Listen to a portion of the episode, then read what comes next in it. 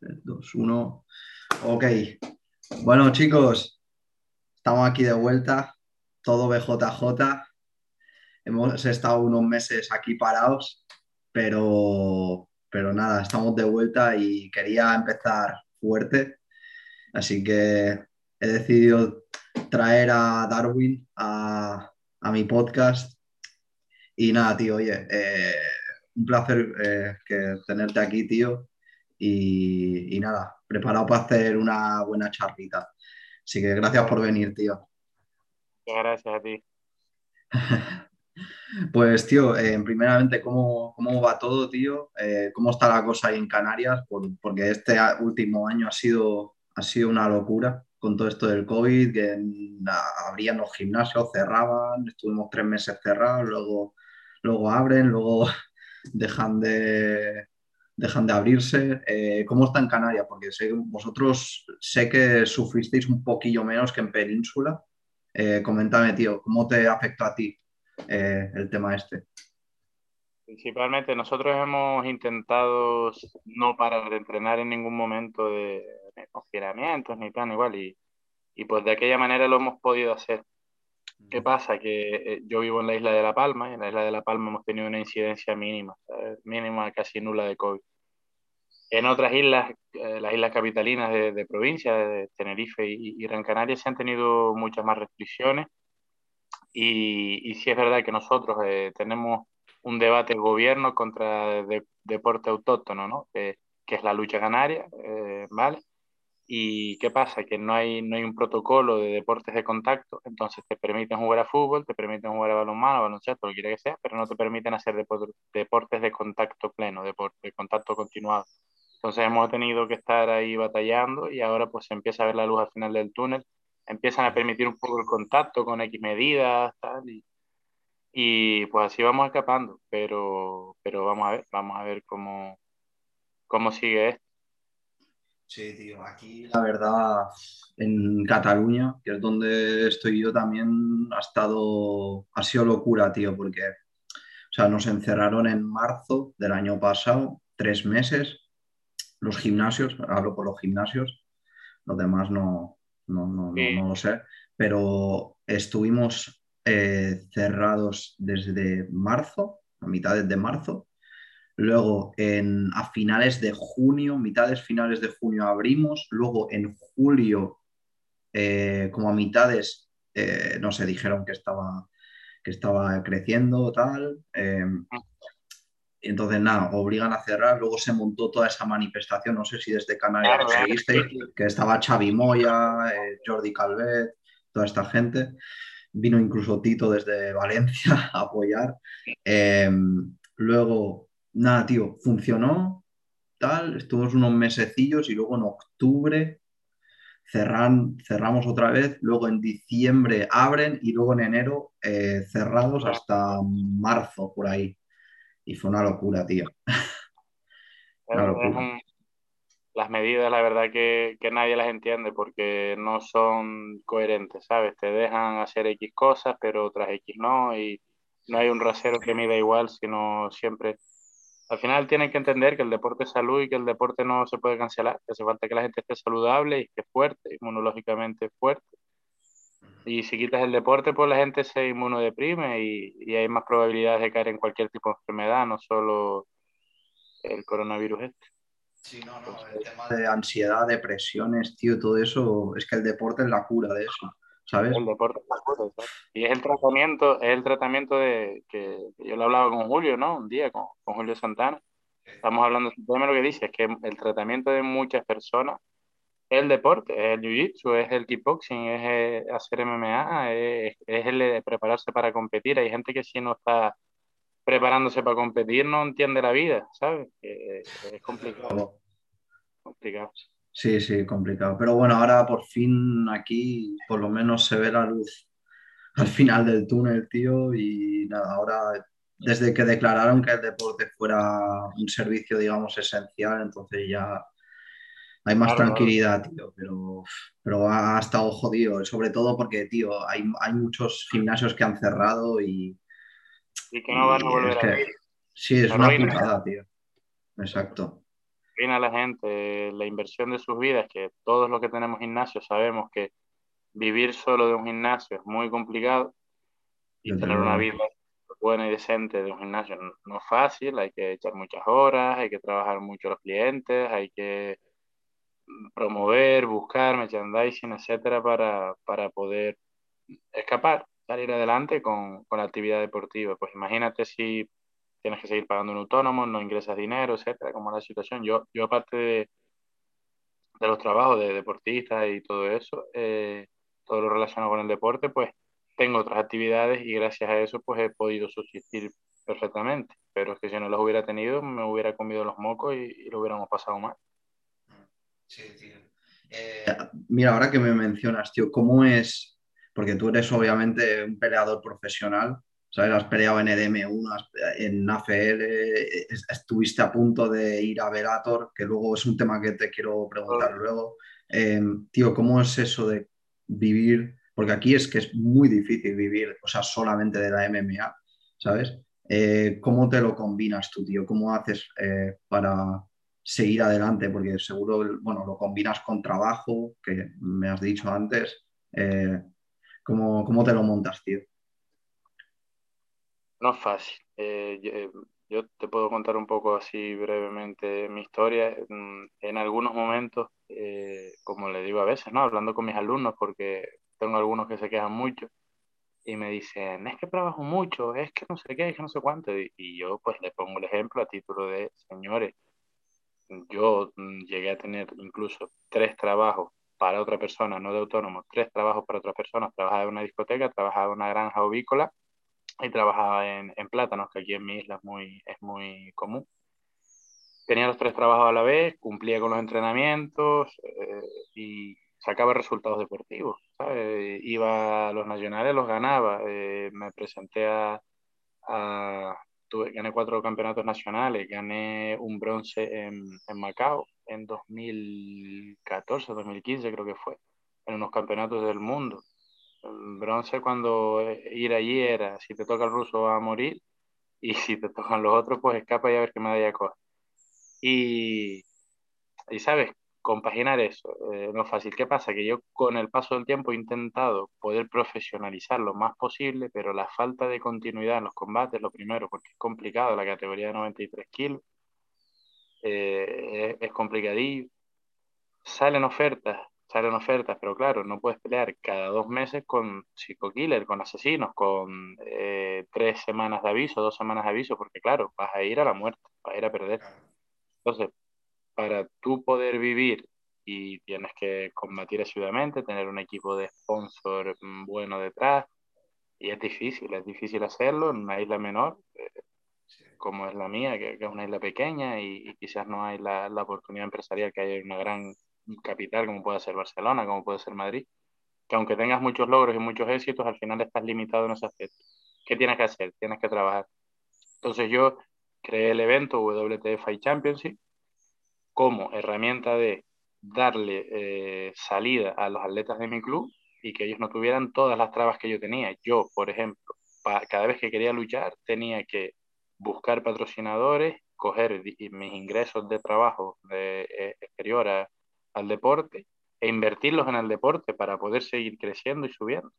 Yo prácticamente algunas peleas profesionales tuve que pagar por ir a pegarme, pagarme los pasajes, pagarme las primeras eh, ya después no, ya después pues eh, vamos a ver, ya compensé, ya, ya genera beneficios, ¿vale? Pero ha, sido mucho sembrar y mucho regar para después recoger años, años después, no, no meses. Entonces es complicado. Y claro, eh, como está la situación económica ahora, explícale tú a un pibe de 18, 19 años, tío, tienes que trabajar, tienes que invertir en esto, no vas a ganar un duro. Y cuando tengas 24, 25, si lo haces bien, si lo haces mal, no. Pero si lo haces bien, pues puedo meterte en algún sitio importante y ganar dinero. Es difícil, es muy difícil.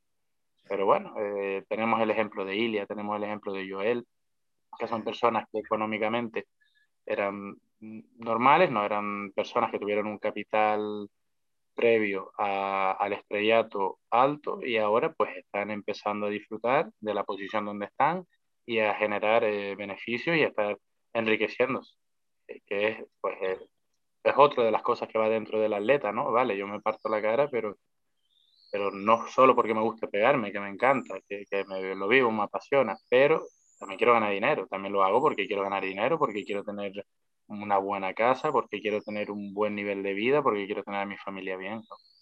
Al final, un poco. Exacto, ¿no? Eh, desde luego, eh, la irrupción de Joel y Ilia en, en, UFC ha abierto mucho las puertas también y seguirá haciéndolo. Seguirán haciéndolo mientras si Joel sigue ganando de la forma que ha estado ganando y, si Ilia, ahora Ilia le, le, toca un coco bastante, bastante chungo, que Ryan Hall, que ese tío es un killer. Pero si Ilia da la sorpresa, ojo, ¿eh? Ilia va a ganar, Ilia va a ganar. No, no hay sorpresa, Ilia Tupuri va a ganar. a ver, a ver. veremos. En el mundo de, es un fenómeno en, el mundo del jiu-jitsu, pero, pero Ilia es correoso. Eh, trabajo, el trabajo principal de Ryan Hall es el 50-50, ¿no? trabajo de, de palancas de pierna, etcétera.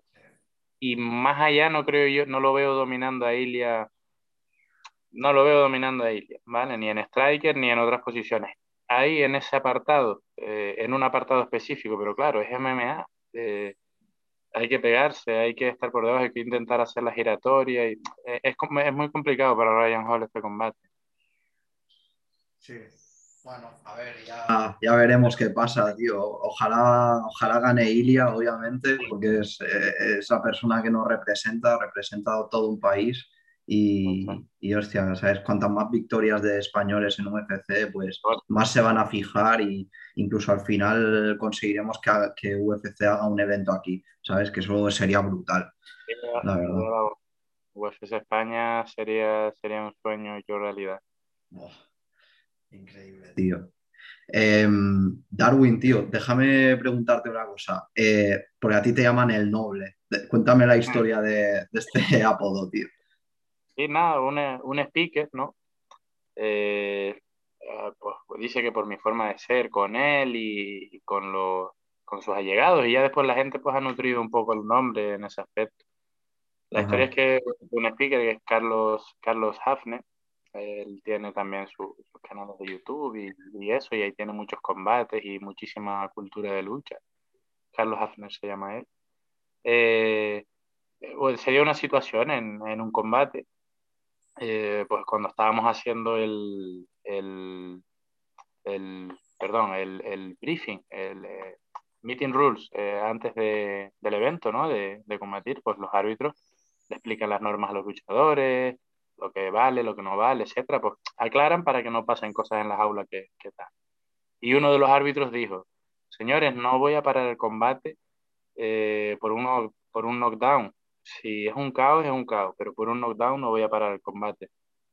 Y estaba Carlos Hafner ahí, estaba yo. Y, sucedió que en ese combate, pues, eh, hizo un caos de metí volea de derecha y el chico cayó inconsciente, mal, ¿sabes? Yo ya cuando lo vi caer, ya dije, uff, se hizo daño, ¿sabes? Ya lo vi caer mal. Entonces miré para el árbitro, no, me iba a saltar a pegarle encima de él, pero que el árbitro no reaccionó. Entonces, como el árbitro no había reaccionado, yo miré para el árbitro y le dije, está Y el árbitro me miraba y yo miraba al árbitro y nada, pues al final fui, lo puse de lado, le saqué la lengua, porque claro, eh, si dio esa situación, no le vas a pegar, ¿entiendes? Sabes que está acá o tal, lo coloqué de lado y eso, pues es lo que es lo eh, primero auxilio, vamos a decir. Lo colocas de lado, le sacas la lengua, tal, para que no se muerde, no, no convulsione y todo eso. Y, y después de eso comenzó con lo del noble, el noble, el noble. Y pues así me quedé. Y, Buen apodo, buen apodo, tío. Em, entonces, y cuéntame, tío, en tus comienzos en las artes marciales, tío, eh, ¿cómo fueron? Eh, ¿Cómo comenzaste? ¿Y qué, es lo que te hizo comenzar eh, en este mundo? Me hizo comenzar la, necesidad un poco de, de, cambiar de vida, ¿no? Digamos que no tenía buenos hábitos, buenas compañías, entonces Mm, se me dio la oportunidad. Yo, yo siempre jugué al fútbol y, practicaba algún tipo de deporte de contacto. Hice Muay Thai desde, desde los 14 años. De más niño había hecho lucha canaria, eh, que es muy frecuente aquí. Todos los niños, todos no, pero es muy frecuente. Hay, casi todos los municipios tienen su equipo de lucha. y cuando eres niño, pues siempre te toca pasar por allí para hacer lucha canaria, ¿no? Que es como wrestling, pero con, ropa. Y, puedes agarrar la ropa, ¿vale? No tienes un kimono, sino tienes una ropa que es bastante dura y, es como un wrestling con, con, ropa y desde que un, uno de los, de los dos toca con tres apoyos el suelo, pues está derribado. Entonces, entre eso y el Muay Thai, pues tenía nociones. Y aparte, pues siempre me ha gustado el contacto y, y, el cuerpo a cuerpo. Entonces, eh, a la edad de, de 18 años, mm, un amigo, eh, Javier, Javier Alejandro de Paz Sicilia, que él tenía un club, eh, yo no sabía que, ni que existía, pero y, y, sinceramente creo recordar que fue que un día me lo encontré en la playa, me comenzó a decir, deberías venirte a entrenar, no sé qué, las cualidades físicas, tal. Y fue que me pasé, porque la verdad que no, no sabía que existía. Llevaba ya unos meses abierto. Y comencé a hacer combat sambo. Él hacía combat sambo y pues un poco aplicado también a las MMA. A los seis meses de estar haciendo combat sambo salió la, la oportunidad de Migi, Migi sí, eh, hizo un evento en mi isla aquí, porque él es natural de mi isla. Migi, eh, que está en London Show Fighter, es natural del norte de mi isla, ¿vale? Entonces, él, él hizo un evento y pues quería luchadores locales y mi entrenador me propuso a mí y a otro compañero del equipo que ahora es árbitro de, de mi compañía, de WT. Entonces pues nada, pues estuvo bien, pero sinceramente yo no sabía dónde iba, ¿sabes? No, no sabía, sí, yo sabía que iba a pelear, pero no sabía lo que era pelear en una jaula, con público, eh, competición de tatami, vamos a decir. Sí. Y fue eso, fue una experiencia y una preparación recordable, ¿sabes? Lo, nos lo pasamos bien, se entrenó muy duro, se preparó, fue muy fuerte la preparación, hizo el recorte de peso sin conocimiento de cómo era un recorte y la carga sin conocimiento de cómo era una carga. Entonces el primer combate fue un poquito angustioso porque desde el minuto cero tenía cero energía, entonces te imaginas, piña va, piña viene, piña va, piña, y al final pues conseguimos ganar. Y después de eso, pues ya me gustó, ¿no? Eh, las sensaciones, esto. Entonces, seguí motivado, seguí entrenando, seguimos mejorando. Eh, al poco tiempo hicimos nuestro segundo combate, después fuimos a un campeonato de Canarias, fuimos a los nacionales, los ganamos, eh, después fuimos, eh, creo, sí, seguimos haciendo combates amateur y, se, y fui empatando nacionales de una federación, nacionales de otra, fui a, europeos de, de la federación en, en, España la, está la, la, oficial, que, es la, que está respaldada por el Consejo Superior de Deportes, y después está la otra federación. Pues yo en mis principios eh, tenía relación con, con ellos y, y, iba a las dos, ¿no? Iba una y iba otra. Y ganaban una y ganaban otra, entonces me rodaba el doble. Claro, invertía mucho dinero porque tenías que viajar de, de mi isla a península, quedarte allá, eh, pero bueno, el objetivo era hacer combate, sumar experiencia y ver ver cómo íbamos mejorando y cómo íbamos saliendo adelante. Y ya después, pues, por allá por los 2015 llegó la oportunidad de, de debutar profesional, pero claro, la oportunidad de debutar profesional fue contra Racho de Arpiñán, que es atleta de Velato, tenía 15-3 por eso entonces, 15-8, perdón, por eso entonces, y yo iba a debutar profesional. Entonces, pues fue, fue una mierda. Y era ya Rocha, ¿verdad? Eh, no, eh, sí, esa fue anterior y ya después me llegó la oportunidad de eh, Racho de Arpiñán. Vale. Eh, y claro, en casa contra la bestia de esta Armenia, que pues, tenía mucha experiencia, ¿sabes? Estábamos a, a, otros niveles, hay niveles y niveles, y en ese momento pues no era un combate para nada nivelado. Perdí el combate, fue yo, amateur, solo perdí en Macao un combate, en San Petersburgo otro y en. Y en, y en, y en, algún sitio más perdí otro combate amateur. No creo, no me acuerdo, pero sé que perdí uno en Macao, que lo perdí a los puntos contra Robert Lau eh, por el bronce de, de ese campeonato. Perdón, por el pase a la final, me quedé con el bronce. Después en los campeonatos de Europa en San Petersburgo que fue en un evento de M1 también, eh, perdí y, y, y, creo, y otro más, pero la verdad que no me acuerdo. Ah, pero ya me acuerdo. Eh, mi primer mundial, que fue en República Checa, perdí contra un atleta, Hassan, es letón. Eh, luchó contra Felipe el Negro hace como dos años, una cosa así profesional. Tenía 8-0 el chico profesional, era un buen atleta. Y bueno, él fue el finalista ese año en el europeo, perdió contra Magomeda Ankalaev, el que está ahora en UFC. Sí. Y en ese torneo pues estaba, me tocó a mí luchar contra el que después luchó contra Ankalaev en, en la final. Y pues eso, pues eso un poco fueron los, los comienzos. Ya después debuté profesional y ya después empezamos un poco más a entender el mundo de las MMA, como es, que no es fácil, a entender pues, las preparaciones, a entender eh, la forma de trabajar, la selección de combates, que vamos a ver, está muy bien pegarse con todo el mundo. Yo, yo pues, soy un chaval muy joven, tengo 28 años y me quedan muchos años pegándome por delante, pero hay que saber en qué momento pegarse con quién.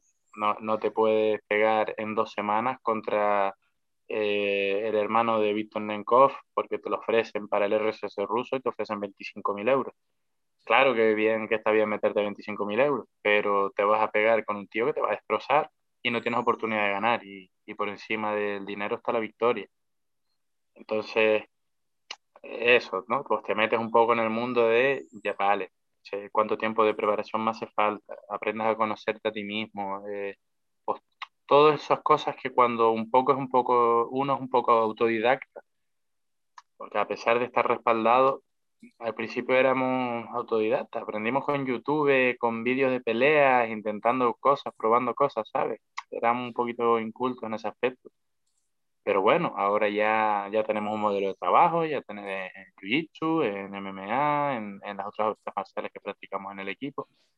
Tengo la suerte de, de, que tengo otra familia en Gran Canaria como es el Tajinama, que pues, está Julio Santana al mando y, y sobran palabras, ¿no? Pues tengo ahí todo el conocimiento. Esta, academia, tío, legendaria, ¿sabes? Al final es que ahí Julio Santana...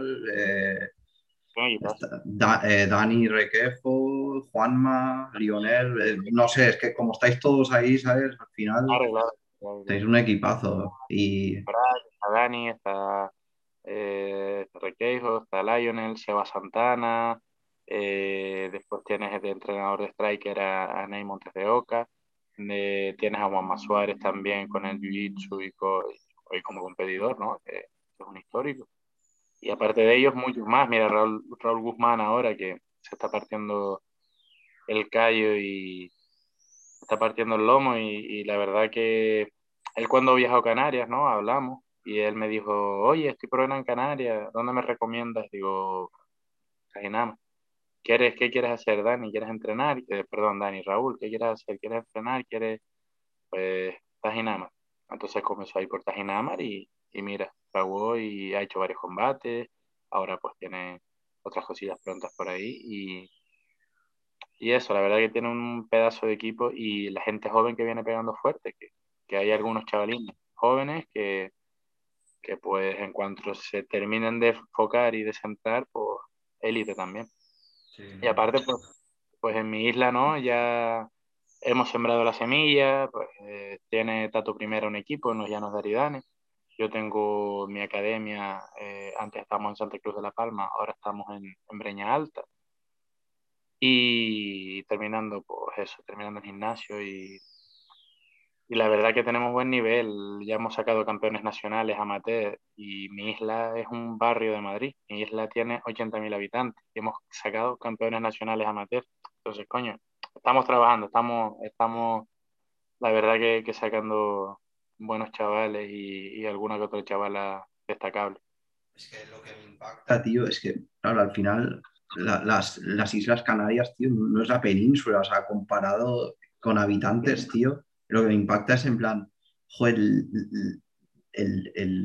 la cantidad de talento que sale de ahí, tío. O sea, y, son una, los habitantes en verdad no, no, se puede comparar con la península.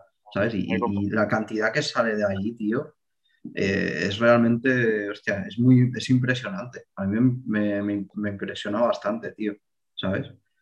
Tenemos, tenemos la suerte de tener eh, la, cultura de lucha, ¿no? De, mm. de tener la lucha canaria antes, al, al, comienzo de cuando Julio, cuando Juanma, eh, Juanqui, etcétera, cuando los, sí. los con esto aquí, ¿no? Pero ahora ya tenemos ya cultura de lucha y, y, la normalización del deporte del contacto, ¿no? Que eso es una ventaja muy importante con respecto a Península. En Península, en muchos pueblos, el deporte de contacto es deporte de kinkis o de locos, ¿entiendes?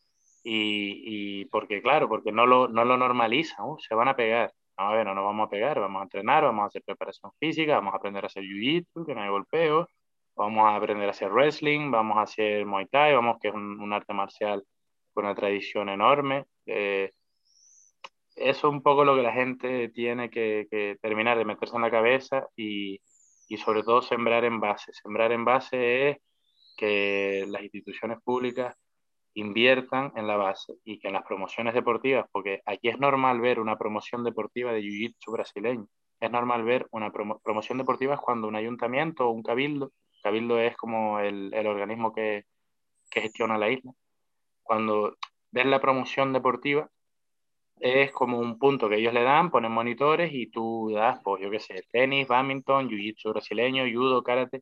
Entonces normalizar eso y que haya pues como pasa en Abu Dhabi, etcétera, inversión pública para que haya jiu-jitsu brasileño, inversión pública para que haya MMA. Imagínate el nivelazo que cogería, que seguiríamos cogiendo y dentro de 10 años eh, lo tendríamos. Sí, no, no, es, es, que lo que esa mentalidad, tío, hay que traerla aquí, ¿sabes? Y, y si, si, si realmente la gente lo tomara como os lo tomáis en Canarias, aquí sería brutal. Habrían más torneos también, aquí es que hay muy pocos. Ahora comienzan a ver un poquillo más, pero, pero todavía no, ¿sabes? Todavía no. Y en Canarias, eh, eh, bueno, eh, es que ya, ya, lo has dicho tú. Ya lo has dicho tú, por, la mentalidad que hay es diferente. diferente. Es normal. O sea, es normal. Y después un poco eso también, ¿no? Lo de los eventos, lo que dices tú de los eventos. Yo, por ejemplo, ahora voy a hacer el décimo WT en 1, 2, 3, tres años, en cuatro años, diez eventos de una nueva liga, vamos a decir, ¿no? Y aparte, pues hice también eh, de esa liga un derivado de Jiu-Jitsu, un evento derivado de Jiu-Jitsu que se le intentará dar en el futuro bombo y seguirlo sacando adelante, porque la verdad que es que no, no me da tiempo a hacer más cosas. Entonces, eh, eso es lo que hay que hacer, que mm, las academias quieran tener su pequeño torneito amateur, eh, que, que los gimnasios, por ejemplo en Madrid, en Madrid hay 100.000 gimnasios y hay muchos competidores de nivel. Podría haber un evento regular en Madrid prácticamente cada mes y medio y rotativo, ¿sabes? Que no tendrían que luchar los mismos. Y, yo qué sé, pues quizás el que lo haga, el que consiga coordinar todo eso, pues no va a conseguir hacer un gran evento, va a conseguir que las academias sigan creciendo, porque si hay eventos, la gente se motiva a entrenar. Si el que llega nuevo a entrenar ve a los competidores entrenando y, y partiéndose el lomo, se motiva y él también quiere ser competidor y, sale. Eso es un poco la rueda, ¿no? Cuando ya la rueda va dando vueltas ya vas arrastrando, pero hasta que no empieza a rodar es complicado. Hay que invertir y hay que, y hay que luchar mucho. Exacto. Y ahora también, bueno, que has mencionado esto de los eventos, eh, hace tiempo tuve a Fran Montiel, bueno, es el presidente de la AFL, y me dijo que, o sea, que en Canarias es donde más gente ha visto en, en los eventos, ¿sabes? Que, que, o sea, que, que, tuvieron que dejar como a 600, eh, a, 600, a unas 600 personas fuera en la calle, tío, porque es que ya no, no cabían más. No cabía la gente, tío. No cabía la gente. Eso ojalá, fue... ojalá fuera esto aquí en Barcelona, en Madrid, en Sevilla. Sería brutal. Pasa mucho eso, ¿eh? pasa. Yo, yo, por ejemplo, en el último evento que hice, eh, estábamos al límite, ¿no? De, con el plan de seguridad, porque lo hice en un recinto, de, en un estadio de lucha canaria, que es como, es un estadio que no sé si lo has visto, que en el centro tiene un círculo, es un círculo central y está la, la arena donde luchan los luchadores. Entonces, en base a ese círculo son las gradas. ¿Y qué pasa? Que el aprovechamiento de las gradas al ser circulares es menor que si fuera una grada dividida, ¿sabes? En fondo norte, fondo sur, etcétera. Y me entraron mil ciento y poco personas y se tuvo que ver gente fuera, en una isla de 80.000 habitantes. ¿Qué, ¿Qué te quiero decir con eso? Que a mi isla se desplazaron por lo menos 300 personas de otras islas, que eso es un logro enorme, y que 800 personas de 80.000, que eso es el 1%, a ver, eh, 880.000, sí, eso es el 1% de la población de mi isla estaba en el evento, ¿vale? Tú imagínate que el 1% de la población de Madrid fuera un evento en Madrid, o de, Barcelona, fuera un evento en Barcelona. En Barcelona, ¿cuántos millones de personas hay? Pues el 1% que vaya a un evento. Imagínate qué pedazo de evento hace y tienes en una grada, no sé, si hay 20 mil, no sé, tienes mmm, llena, ¿sabes? 100 mil personas fáciles en el recinto que quieras. Entonces, eh, ese es el tema, ¿no? Tenemos nosotros que buscar un poco cómo publicitarnos, cómo meter, cómo... Mm, es que es complicado, ¿no? Porque el atleta al final te ves en... tengo que vender entradas, tengo que, que prepararme para competir, tengo que mentalizarme, eh, pero tiene que ir gente... No, no es fácil, ¿no? Yo te digo porque estoy a veces como promotor, luchador, vendedor de mil trabajos juntos, imagínate el cacao, ¿no? Y tú ahí organizándote y, quedándote lleno canas, ¿sabes? No es fácil. No, no, no. Sí. A, ver, al final te van a tener que cambiar el apodo. En vez del noble, el multiuso, porque haces, promo promoción, trabajas, peleas. Hostia, tío. Al final arbitrarás también, ¿o qué? Al final. Imagina. No, yo arbitro, las que yo no peleé, yo arbitro, tal. Hostia, sí, sí, sí. Em, pues oye, tío, eh, bueno, obviamente tú has entrenado mucho en el Tadjinama. Eh, obviamente, mm, si no me equivoco, es el, es el gimnasio, digamos, más legendario de, Canarias y, bueno, y de los más legendarios de, España, ¿sabes? Eh, cuéntame, tío, ¿cómo es entrenar ahí? ¿Cómo es el ambiente? ¿Cómo es entrenar con Julio Santana, Dani Requejo, Juanma, Lionel? E incluso ahí ha pasado el Trota, eh, está, bueno, Rita también, que está ahora va a pelear en nada. En Abu Dhabi. El... Bueno, yo he entrenado con Juan Fran ahí varias veces, con, el Trota, en, en Ginamar. Eh, aparte de... Él, él va eventualmente, ¿no? No va, no va muy constante. Pero los que están todos los días, ¿no? La gente de, de Ginamar 100%, eh, Juanma, Dani, Lionel, Seba, eh, otros atletas que pues hacen sus preparaciones allí, ¿sabes? Hay, días que quizás estamos entrenando en Inama y aparece el Pei, Ladero, eh, este hombre, Omar Santana, Gerardo Sousa, y claro, pues imagínate qué bueno es estar todos juntos en el mismo sitio y que tú hagas la primera ronda de, de trabajo de sparring con Juanma, la segunda con Lionel, la tercera con Ladero, la cuarta con el Pay, la quinta con Gerardo Sousa y venga a repetir. Y se me quedan chicos por detrás, pero estoy hablando de los demás pesillos, ¿sabes? De los de categorías de, de peso más pesadas, ¿no? Que son los que sueles compartir así. Entonces, se respira lucha, ¿no? Llegas allí, pues la verdad es que la instalación se presta, tienen una jaula eh, profesional de dimensiones grandes, tienen una instalación perfecta para, pues, para trabajar striker, para trabajar jiu-jitsu, para todo lo que sea. Más Julio pues un, es un alfa, ¿no? Julio es un tío que, que entrena, ¿sabes? Que, que, se da caña, que mm, intenta motivar a los chavales lo mejor que puede, ¿no? Julio, yo un poco, no voy a decir Julio es como yo, voy a decir, yo soy un poco como Julio, ¿no? Tienes que, que estar en misa y repicar las y tocar las campanas quizás Julio está pendiente de la organización de un evento, pero tiene que dar la clase y también a veces entrena, entonces claro, tienes una carga de trabajo encima bestial, de loco. Y, y aún así el rendimiento de las clases es muy alto, es top, y el rendimiento y el resultado final de los atletas, pues, pues el que es.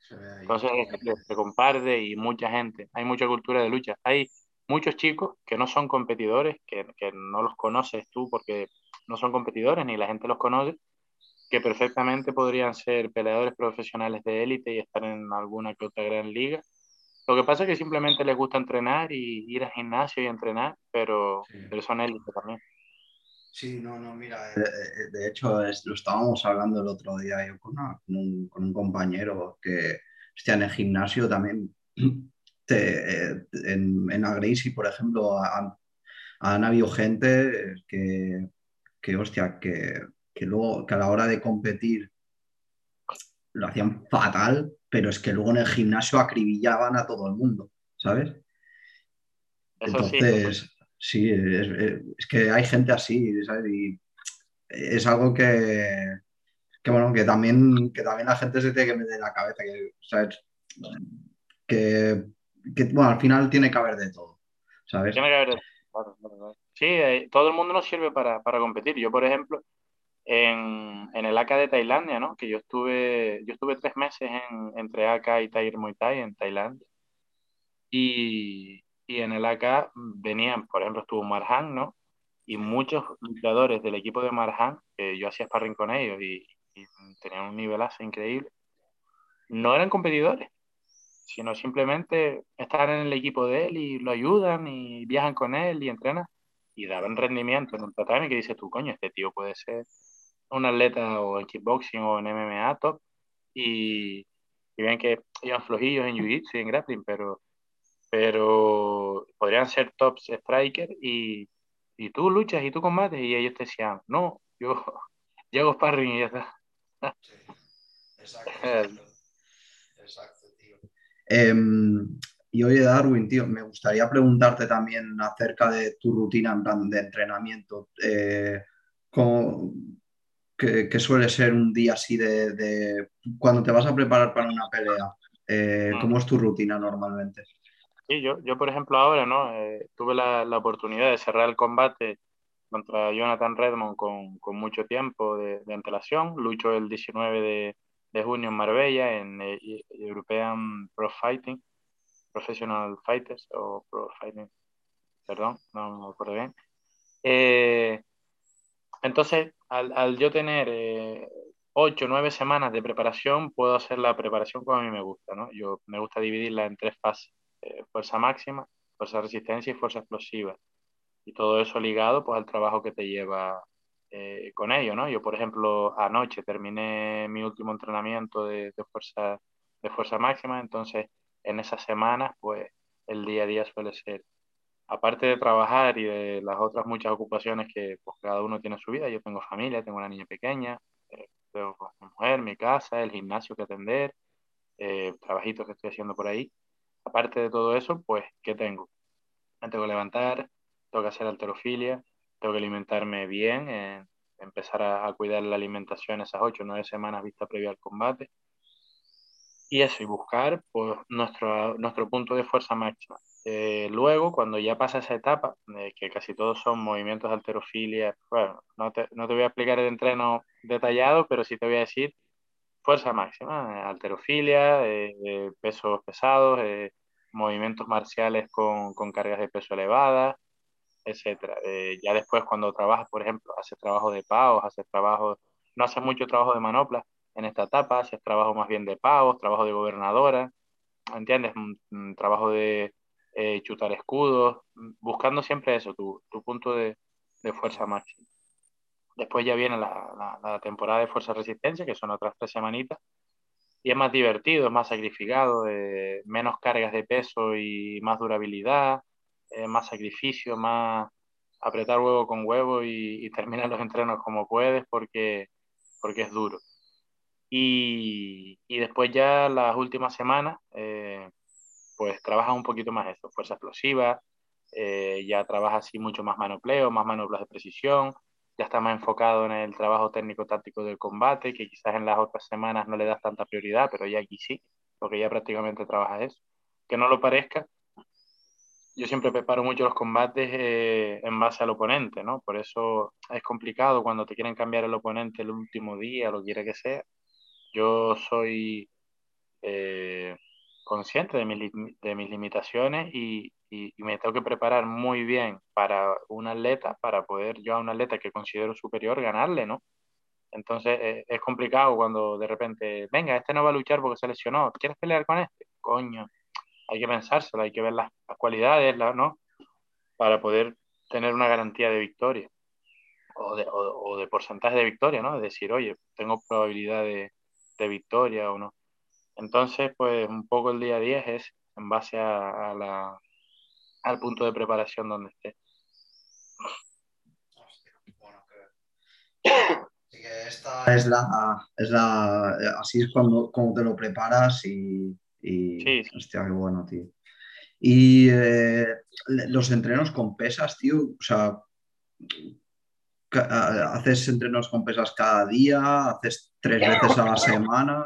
Eh, ¿dos veces? ¿Cómo, cómo te lo haces? El Las pesas, de... Sí, yo, yo, yo, yo sigo mucho a, a muchos preparadores de UFC y porque creo que es donde está el nivel, ¿no? Y donde, donde te tienes que fijar un poco en cómo se prepara. Y después, pues, me gusta mucho la, la preparación física y su estudio.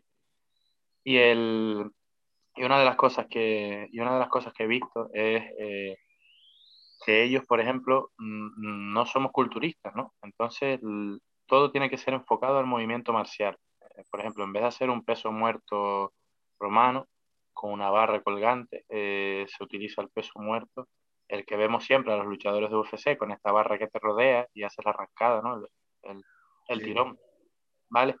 Entonces, ese es adaptado, eso es un movimiento mm, que nosotros en eh, determinado momento lo vas a hacer en un combate, ¿no? Vale, ya después hay otros movimientos que, que, que son naturales, como puede ser press de banca, o un press militar, o, o dominadas, etcétera, o los alones, o, o alones, tirones, que, que tú los vas a adaptar un poco lo más posible al movimiento marcial sin hacer eh, curl de bíceps, eh, tríceps, ¿sabes? Sin hacer la musculación, sino siempre adaptarlo a, al trabajo marcial, porque al final no es lo mismo buscar un músculo bonito en un gimnasio que buscar un músculo fuerte, resistente, rápido y, y con buena capacidad de recuperación para un combate. Eh, es totalmente diferente. Entonces no, no es ir a usar las ligas y las poleas del gimnasio o hacer una máquina guiada, orientada del gimnasio, ¿no? Sino, por ejemplo, caída, tú cuando trabajas la levantada técnica, ¿no? Que trabajas y tienes tu mano frontal delante protegiendo que no, que no te golpeen, ¿qué haces? Cargas un peso en esa mano, la llevas vertical, trabajas la levantada técnica con, con una carga de peso, ¿no? Eh, los hip thrust, que, que son los tirones de, de cadera, eh, todos esos movimientos, adaptarlos a la marcialidad y, y, en la carga de peso que tú puedas meterles, pues, puedes utilizarlo. Y la verdad que mejora mucho el rendimiento de, de los atletas.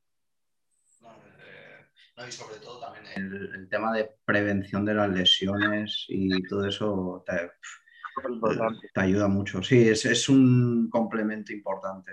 Es, muy, es, muy, es bastante importante. Hay mucha gente que no lo trabaja y, y, ¿qué pasa cuando no lo trabajas? Que te lesionas, ¿no? Que, que rompes. Que, eh, yo noto mucho cuando hago los recortes, porque yo recorto muy agresivo el peso. Yo en las últimas semanas de preparación ya me empiezo yo a notar, como quien dice, mmm, no apures mucho porque puedes romper, puedes tener algún tipo de lesión, ¿no? Yo, gracias a Dios con las lesiones voy bastante bien, no estoy, no suelo tener lesiones graves frecuentemente. He tenido algunas graves y, y, he ido a luchar porque es lo que hay y me pasó una semana de combate y no voy a decir que no, vamos, luchamos y que sea lo que Dios quiera. Y pues he tenido buenos resultados o mira, por ejemplo, Alessio Sácara en Velator, ¿no? Eh, yo fui cojo a Velator, fui cojo perdido, pero tenía que ir a luchar, tenía que ir a ganar mi combate y de repente eh, cuando llegué allá, pues resultó que el que no se podía presentar era él. Sí, sí. Mira, ahora Yo... que lo mencionas, ahora sí. que lo mencionas, cuéntame, cuéntame esto eh, del tema de, de Velator, en plan, sí. ¿qué, qué, ¿qué, fue lo que pasó? Ah, en Velator la, la situación fue la siguiente, ¿no? Eh, me avisan con 12 días de antelación. 12, 12 días, solo. Sí, yo estaba en 109 kilos. Joder. Estaba en 109. Entonces, claro, ¿qué pasa? 12 días de antelación y yo en 109 kilos. Estaba en una, en una bodega, en una bodega de mi, de mi suegro, y me suena el teléfono. Y, y digo yo, hombre, yo creo que puedo llegar al peso. Digo, ¿quién es el rival y cuánto es la cuantía económica? Entonces me dijeron rival y cuantía, y ya contacté con, con Julio, ¿no? Y le dije, Julio, tenemos que ir tenemos que pegarle a este tipo. Y Julio, vamos a verlo, tal. Y Julio evidentemente conocí a Alessio Sacra y pues un poco diseñamos un plan eh, rápido y, y, nos pusimos manos a la obra, sobre todo con el tema del peso, etcétera. Yo eh, no, no, no pasó nada al final, en el, el, combate no sucedió, no por mi culpa. Yo hice pues, todos mis exámenes médicos que te piden mil cosas, te gastas una pasta del carajo y después te dan con una mano otra atrás en velato. Eh, hice mis exámenes médicos, sus pruebas de coronavirus, tal, todo este tema, y viajamos a, a Italia. Llegamos a Italia para comenzar con la cuarentena y comenzamos con la cuarentena. Y de repente, eh, el día 2 creo que era de cuarentena, eh, pues nada, nos empieza a hablar el manager y tal, que el manager, de, el matchmaker de Velato, que Alessio Ságara estaba indispuesto, que no, que no podía luchar porque primero era un dolor de espalda, después era un hombro, que tenía que pasar por una cirugía, vamos, pasteles. Entonces, eh, ¿qué pasó con eso? Que no hubo combate, no hubo combate y fue una putada grande, ¿no? Yo, yo quería luchar y me había preparado Mm, psicológicamente bien para ello, no físicamente, pero sí psicológico. Y tenía ganas, tenía hambre, ¿no? No había luchado en todo el año desde, desde el año anterior del coronavirus. Y, y, yo creo que, que, hubiera tenido, a ver, el game plan era claro con Alessio Sácara. Alessio Sácara, el peligro que tiene es 100% striker. Entonces había que, había que derribar, había que golpear, había que cansarlo un poco. Y, y yo la verdad que siempre estoy entrenando y aunque esté un poco más pesado o menos, como recorto 8, 10, 11 kilos, pues más o menos llegué bien, ¿sabes? No, no, no estaba muy apurado.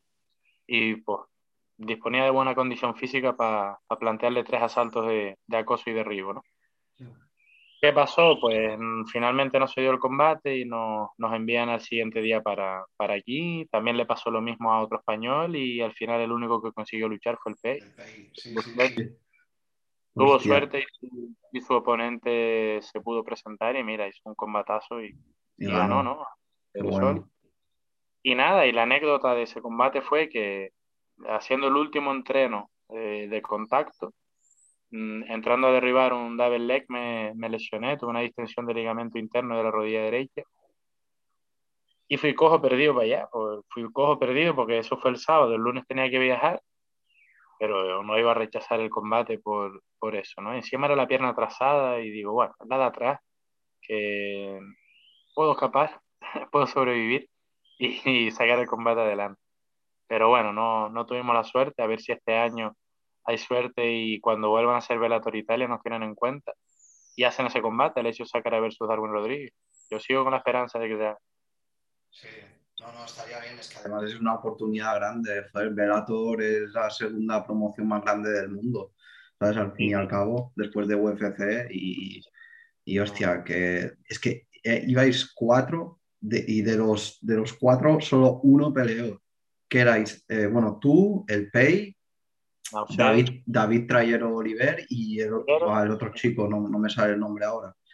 Eh, el de Trayero se lesionó y, y se dio otra anécdota ya, ¿no? Que, que es digna de, de, reconocer.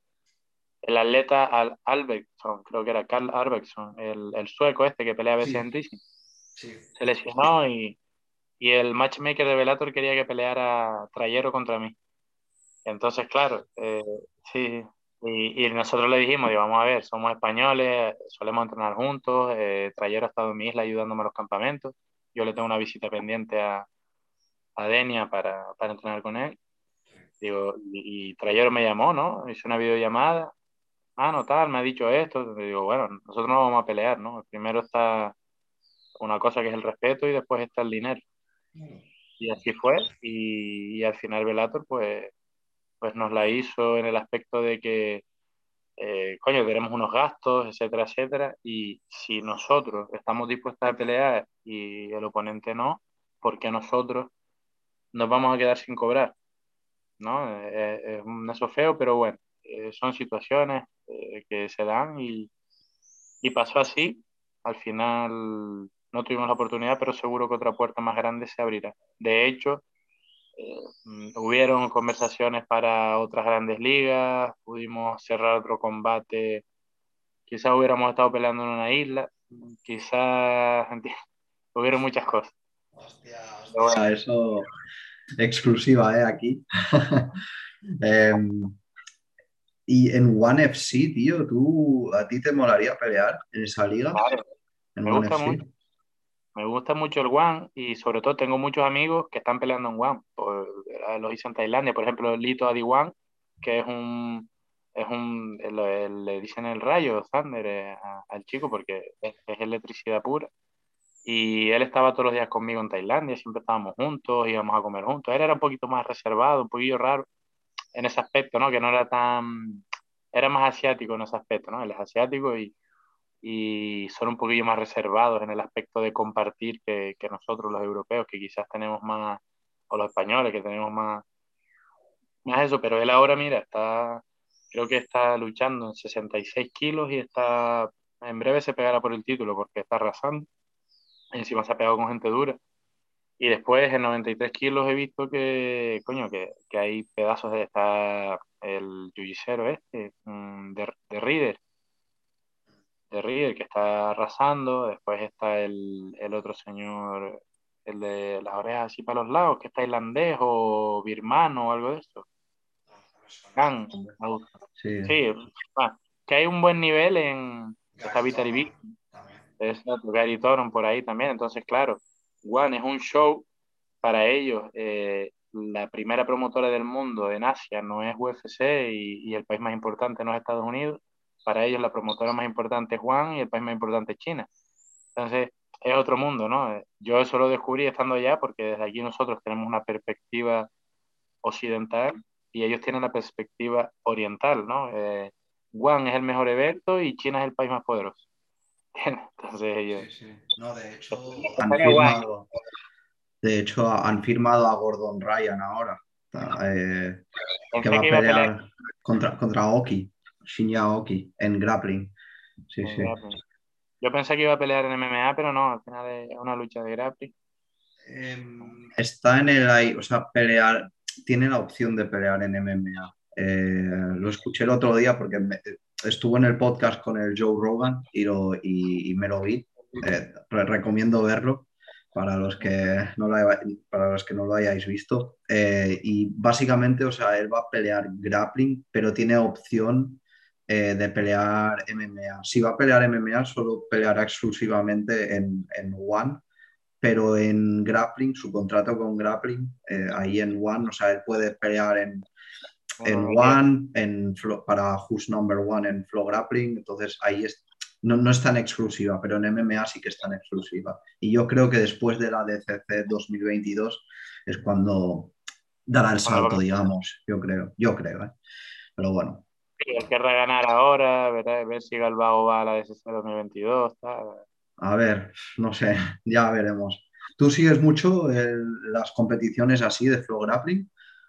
Eh, sí, a mí la verdad que ADCC me gusta porque pues los ves y, tienen detalles que, que, solucionan, ¿no? Al final eh, yo intento meter todas las soluciones que pueda a mi juego, ¿no? Enriqueciéndome de todas las personas que pueda y de todas las competiciones que pueda haber, intentando y, como bien dice, tengo la libreta llena de apuntes para es eso, que sobren soluciones en, la hora de la verdad, en la hora del combate. Entonces me gusta el ADCC en ese aspecto, ¿no? Eh, tanto competir y grappling es una cosa que no, no, me llama tanto la atención solo grappling, porque al final me...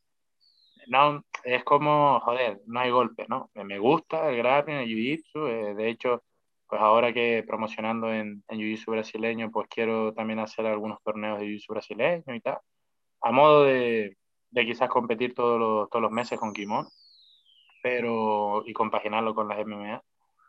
Pero, pero un poco, no sé, eh, me gusta la DSC, me gusta eso, me gusta ver, yo que sé, atletas de MMA con nivelazo en luchando en ACC, ya sea Duriño, ya sea eh, quien sea. Eh, lo sigo, no, no tan frecuente como las MMA, pero sí, sí por ejemplo, cuando es el, el Mundial, ¿no? ADCC World Trial, ese está bastante guapo, ese evento sí está guapo. Sí, sí. Eh, no, hostia, si, si te puedes poner también a hacer así campeonatos de Jiu-Jitsu o de grappling, en España lo necesita, tío, porque hay, hay bastante pocas. Si vas a, es que, tío, en Estados Unidos vas ahí, puedes competir cada semana, ¿sabes? En Brasil también. O sea, mi maestro me lo dice. antes, eh, podía, en Brasil compite cada fin de semana, hay, hay campeonato de algo. Tengo muchos amigos en, en Brasil entrenando y, y algunos extranjeros, ¿no? Y algún brasileño también con los que mantengo relación laboral o relación de amistad y ellos la verdad que es que tienen competición cada dos por tres, no han parado tampoco con este tema del coronavirus y eso mucho. ¿eh? Exacto. Bueno, mm. yo, yo, creo que aquí siempre va como por detrás, ¿sabes? Entonces, yo siempre digo, España va como 10 años por detrás de que Estados Unidos en, en tema de que llegan las cosas siempre, ¿sabes? Más tarde. Yo creo que aún somos un nicho muy pequeño, pero que, que poco a poco, ¿sabes? Eh, vamos creciendo y, y, que al final pues se normalizará, ¿sabes? Como, como está en Canarias, digamos. El secreto está en la base. El, el, mensaje que hay que difundir es que el secreto está en la base y, y, que tú seguro que si no tienes un hermano, tienes un primo que es un pibito, eh, motivarlo a hacer jiu-jitsu, ¿no? Motivarlo a hacer grappling, jiu-jitsu, que comience y, y, que él motive a sus amigos y empezar a crear escuelas así. Pues nosotros tenemos al Madrid al Barça y todos los chicos quieren ser Messi y Cristiano. Pero claro, hace falta un poco ya desviarlo a, a las artes marciales. Exacto, exacto. Bueno, es cuestión de constancia, seguir ahí promocionando.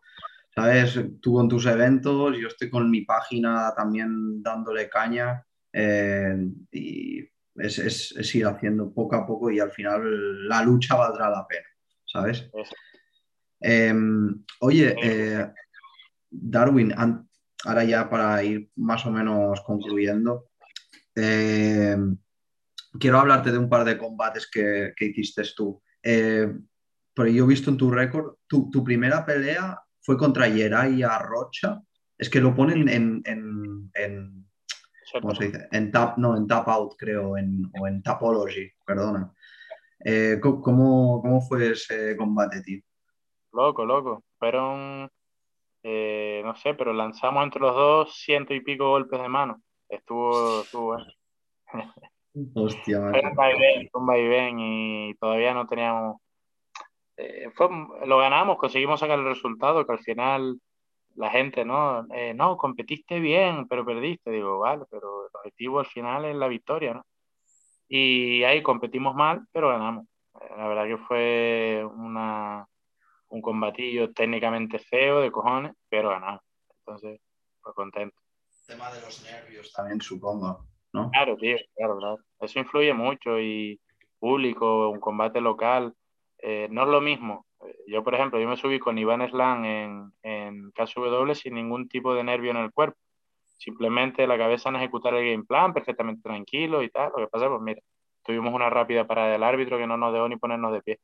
Pero eh, en casa la presión es 100 veces superior a, a luchar delante de 20.000 personas en caso de Claro.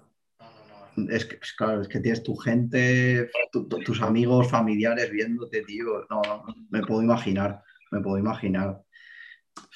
Pero bueno, otra liga, tío, de la que, eh, que has estado, el M1, eh, me, vi, me vi el combate ese, tío.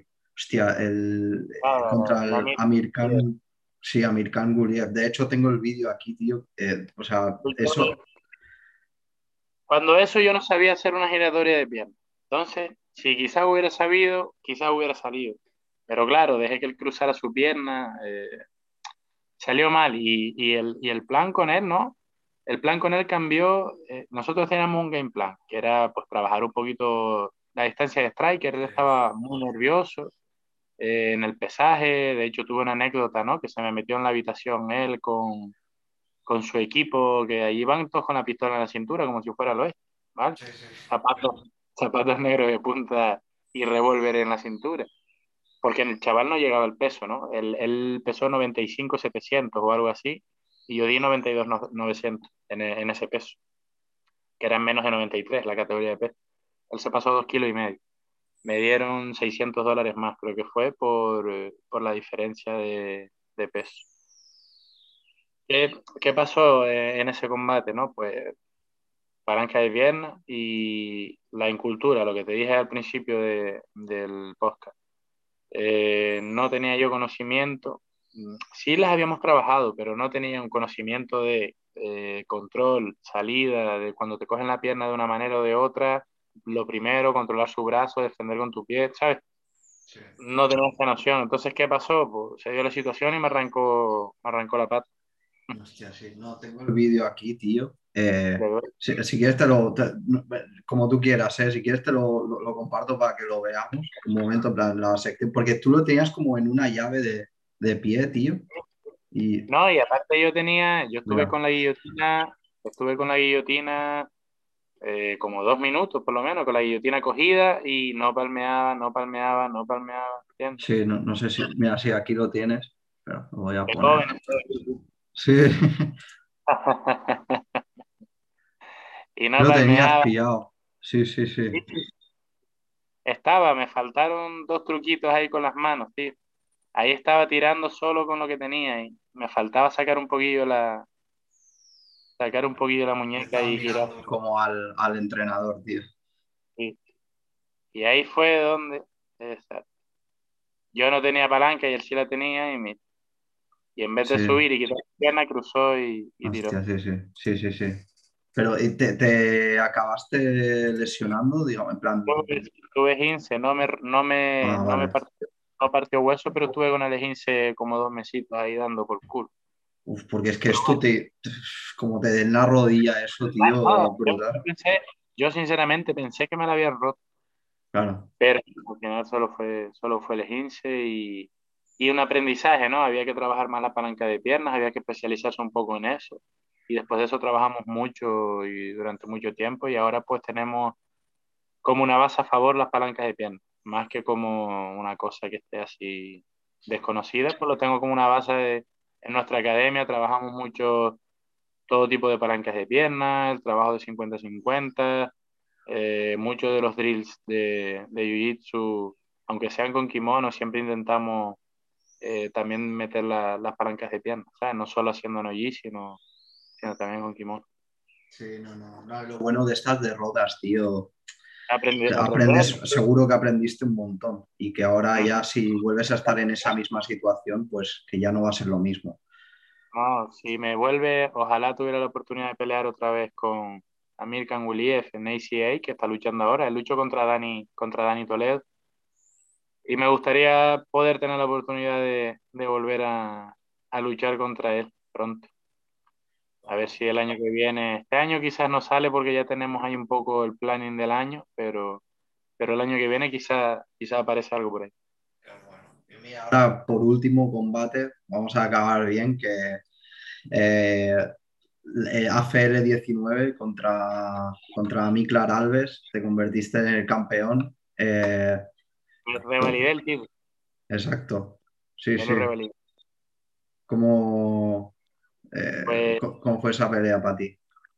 Bien, eh, hicimos una buena preparación. Nos preparamos entre eh, mi academia, en Los Álamos MMA, en Tajinamar, y después fui a, hacer el grueso de sparring a, a esto, a, a, Tailandia.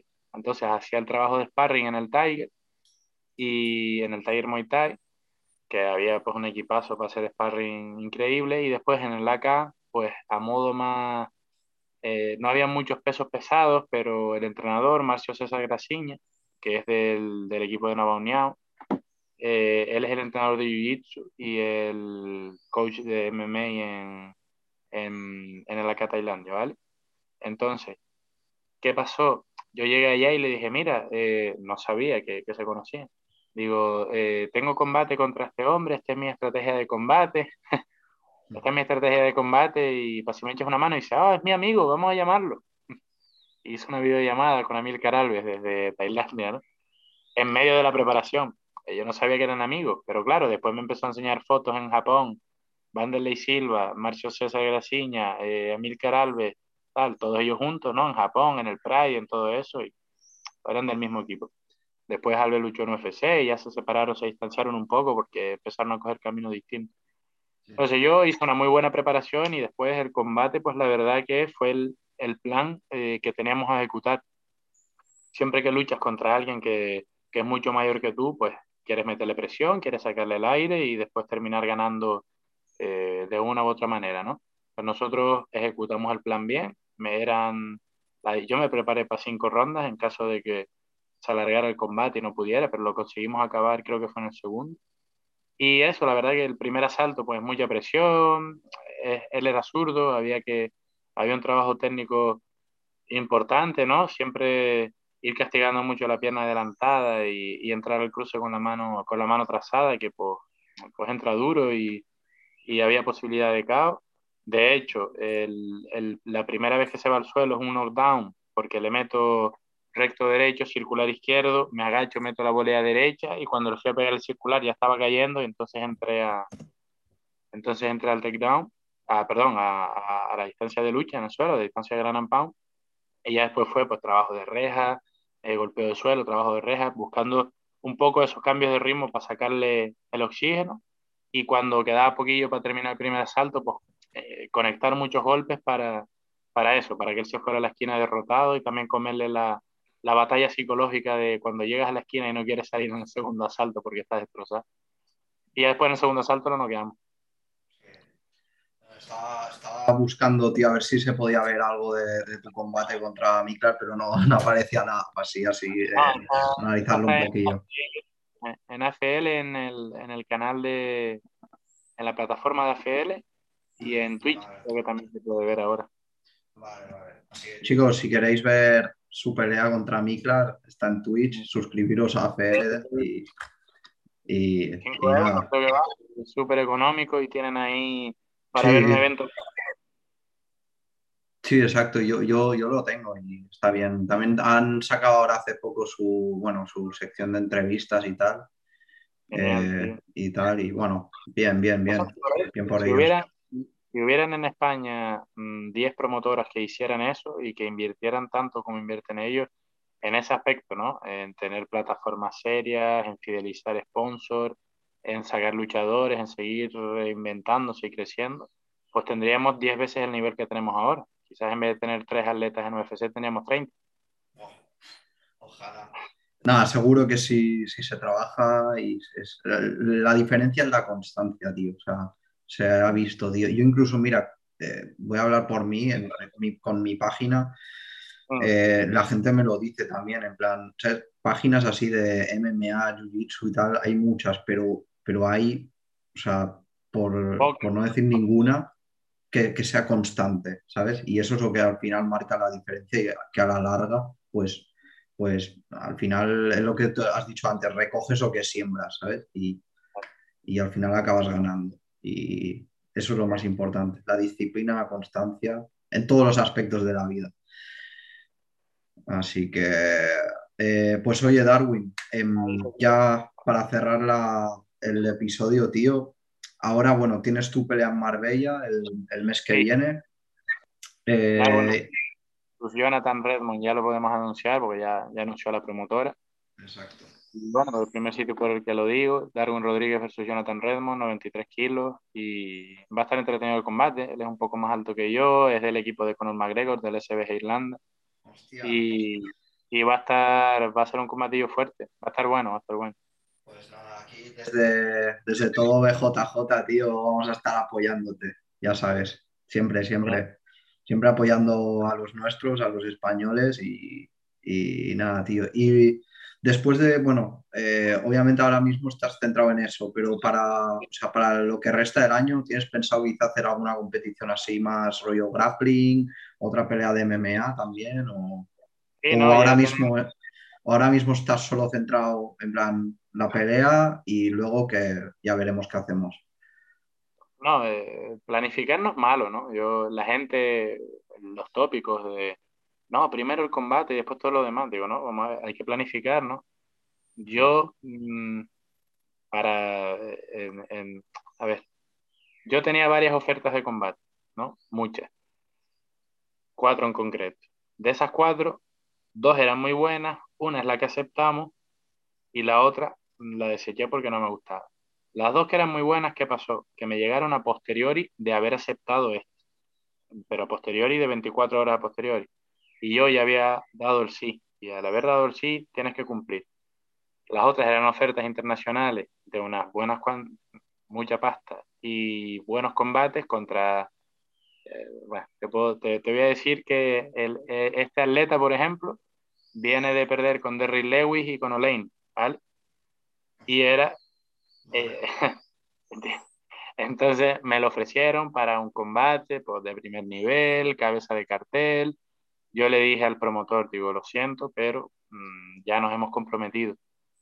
¿Habría posibilidad de eh, cerrar este combate para fechas venideras a posteriori de esto, si salgo bien sin ninguna lesión? Dice, sí, claro que sí, estamos interesados. Entonces, pues eso es lo que está por ahí. A posteriori de, eh, tenemos que pelear, tenemos que ganar el 19 de junio en Marbella y ya después viene un bombazo. El bombazo que ya lo has soltado aquí más o menos, ya la gente intuirá, ¿sabes? Hostia, qué bueno, tío. Es complicado encontrar el, el denominador común es, eh, es complicado encontrarlo, pero bueno, por ahí está. Entonces, estoy contento, ¿no? Hay, hay, hay objetivos, el mundo se empieza a mover, eh, estamos enchufados, mm, vamos a llevar a, a, todo el equipo amateur a los nacionales. Mm, hay mucho trabajo por delante ahora en cuanto a las MMA y quiero meter dos eventos, uno en verano y otro en septiembre de WTE también. Entonces tendremos sorpresas también con, con otros atletas nacionales, tanto por ahí. Pues oye, eh, yo personalmente, tío, te deseo, te deseo lo mejor, tío, para, para lo que viene este año, tío. Eh, casi un placer aquí tenerte, eh, hablar contigo, conocer tu historia y pasarlo un buen rato al final, que ese es el objetivo de, de mi podcast, charlar, pasarlo bien, ¿sabes? Y, y nada, tío, que ha sido un placer tenerte, Darwin, y que ya en el futuro espero volver a tenerte aquí, tío. Y, y nada, eh, yo también estoy preparando proyectos que aún no, no, puedo desvelar, pero en futuro los desvelaré también en algún podcast. Cualquier cosa, para trabajar estamos, cualquier cosa, pues por aquí estamos. Exacto, tío. No, y desde luego cuenta conmigo para venir a visitarte a, Canarias, ¿eh? que nunca he estado y tengo que ir, tío. Para el siguiente evento te intentamos traer y te tenemos por aquí para que lo vivas desde dentro. Hostia, pues sería espectacular, tío. Muchas gracias, ¿eh? Y nada, Darwin, te deseo un buen día y, nada, nos vemos. Nos vemos. bien. Chao.